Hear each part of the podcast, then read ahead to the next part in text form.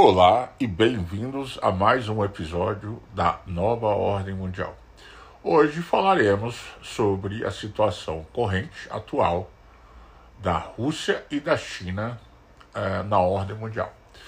Eh, essa, esse período é marcado eh, inicialmente pela queda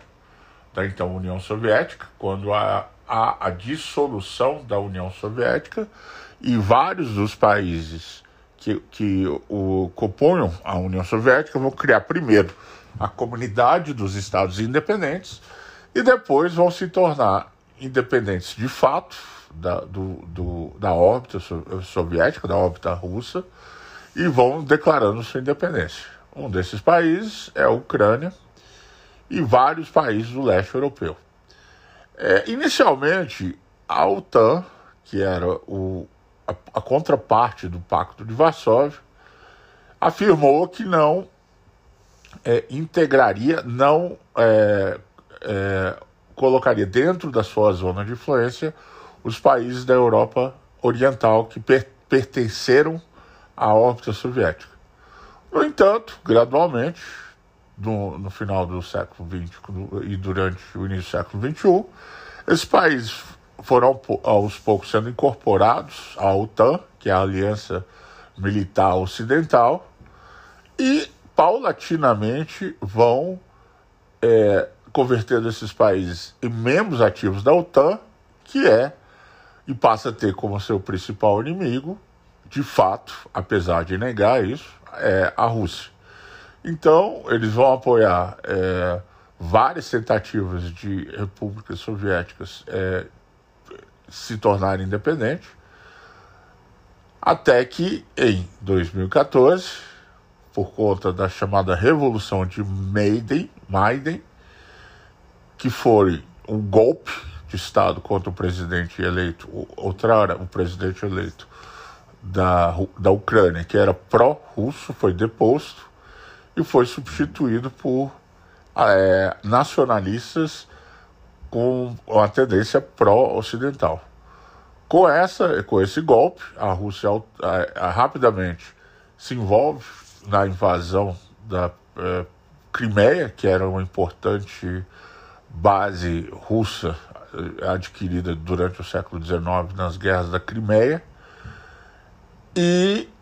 ela também é, buscou anexar territórios de maioria russa dentro da Ucrânia, no que foi o, o início do, do, processo de atrito que levou à guerra atual, que foi a anexação dos territórios de Donbass, onde se encontram as repúblicas de Luhansk e Donetsk. Bom, isso aqui, é, é essa discussão é, a gente fará depois em outros capítulos, em outros episódios, porque não pretendemos agora discutir a questão da guerra da Ucrânia. A China e a Rússia, é, elas uh, foram inicialmente grandes aliadas. A, a Rússia de Stalin ajudou a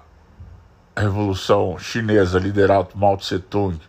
quando permitiu que o exército soviético que ocupou a Manchúria é, e, e, tirou os japoneses, expulsou os japoneses de lá, permitiu com que as forças de Mao Tse Tung é, conquistassem e, adquirissem uma, uma, força militar é, é, invejável e ajudou a derrotar o exército nacionalista chinês de Chiang Kai-shek, que fugiu durante o, o fim da, da Revolução Comunista para a ilha de Taiwan, na, na costa do, do mar da China, e onde se estabeleceu um, um, um novo governo autônomo e independente do governo da China Oriental, chamado Taiwan. Apesar de Taiwan ser formalmente um país independente, autônomo do controle chinês, a China nunca aceitou que a, a, a Taiwan pudesse ser reconhecida como um país independente pelo mundo e sempre afirmou que a China, a, a, Taiwan era chamada província rebelde, a província que não se submetia ao controle chinês, né? Então a relação russa e chinesa foi variando com o tempo. ela, ela foi durante os anos de Stalin muito foram muito foram muito próximos com a morte de, de Stalin e a denúncia do stalinismo houve é, um esfriamento gradual da, da, da, relação entre os dois países e chegaram a ter atritos de fronteira, não, não guerras muito importantes, mas é, escaramuças que ocorreram durante os anos 60 e 70, que criaram um, um clima bastante hostil entre os dois regimes comunistas. Até os anos é, 90, a distância entre a China e a Rússia foi muito grande. Até que com a queda da, do, da, do comunismo em 1991, houve uma gradual reaproximação político, comercial e militar da China com a Rússia. É importante salientar que a China teve e ainda tem como principal fornecedor de armamentos a Rússia. Então, qua quase todo o armamento chinês hoje é literalmente é, é, derivado de cópia de equipamentos russos,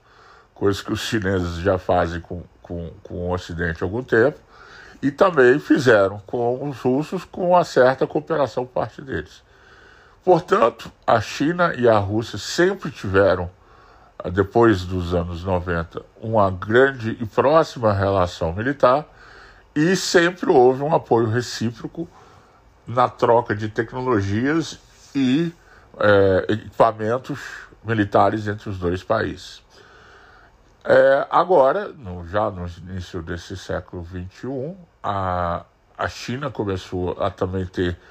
é, fortes transações comerciais com a Rússia, principalmente porque a Rússia é um, é um grande exportador de matérias-primas, como a gente já, já, já coloquei, colocou aqui anteriormente. Ela exporta petróleo, ela exporta commodities minerais como ferro, uh, cobre, níquel, e exporta uh, produtos agrícolas, commodities agrícolas, como grãos, né? Uh, trigo,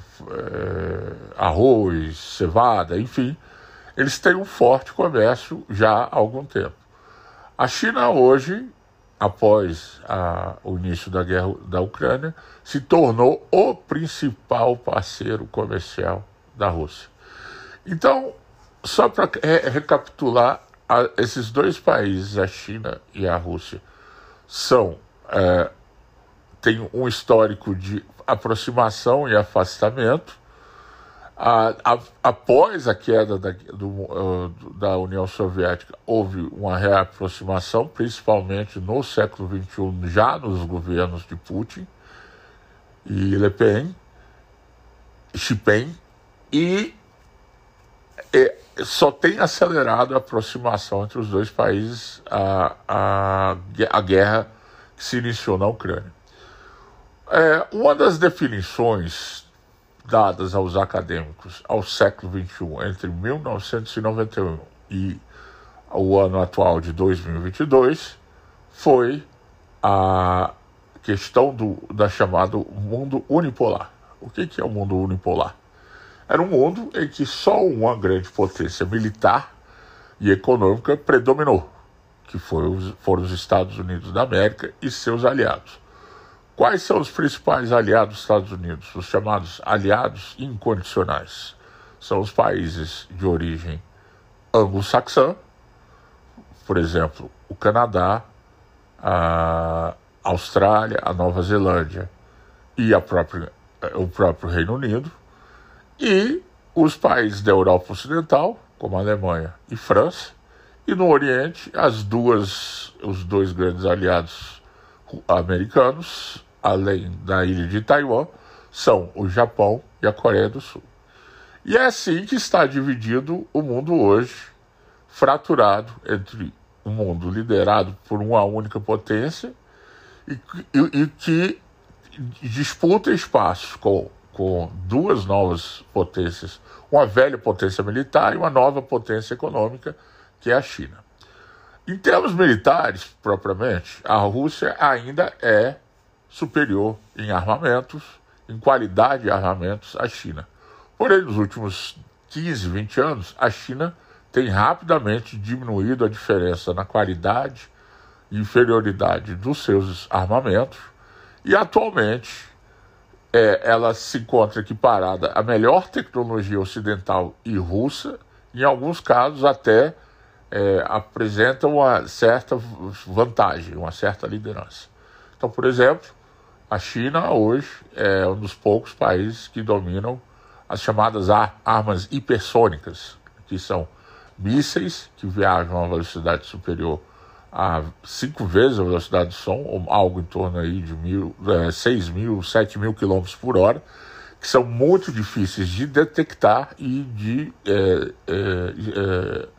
é impedir, explodir com sistemas anti-aéreos. Então, é, a, a discussão atual é como esses países estão ameaçando essa hegemonia americana e a reação americana é, não se fez por esperar. Hoje nós temos a ameaça concreta da guerra da Ucrânia e os Estados Unidos pressionam a China por meio de ajuda militar ao Taiwan, à ilha de Taiwan, que discutiremos é, em outro episódio.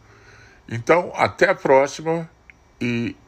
aguarde um novo episódio.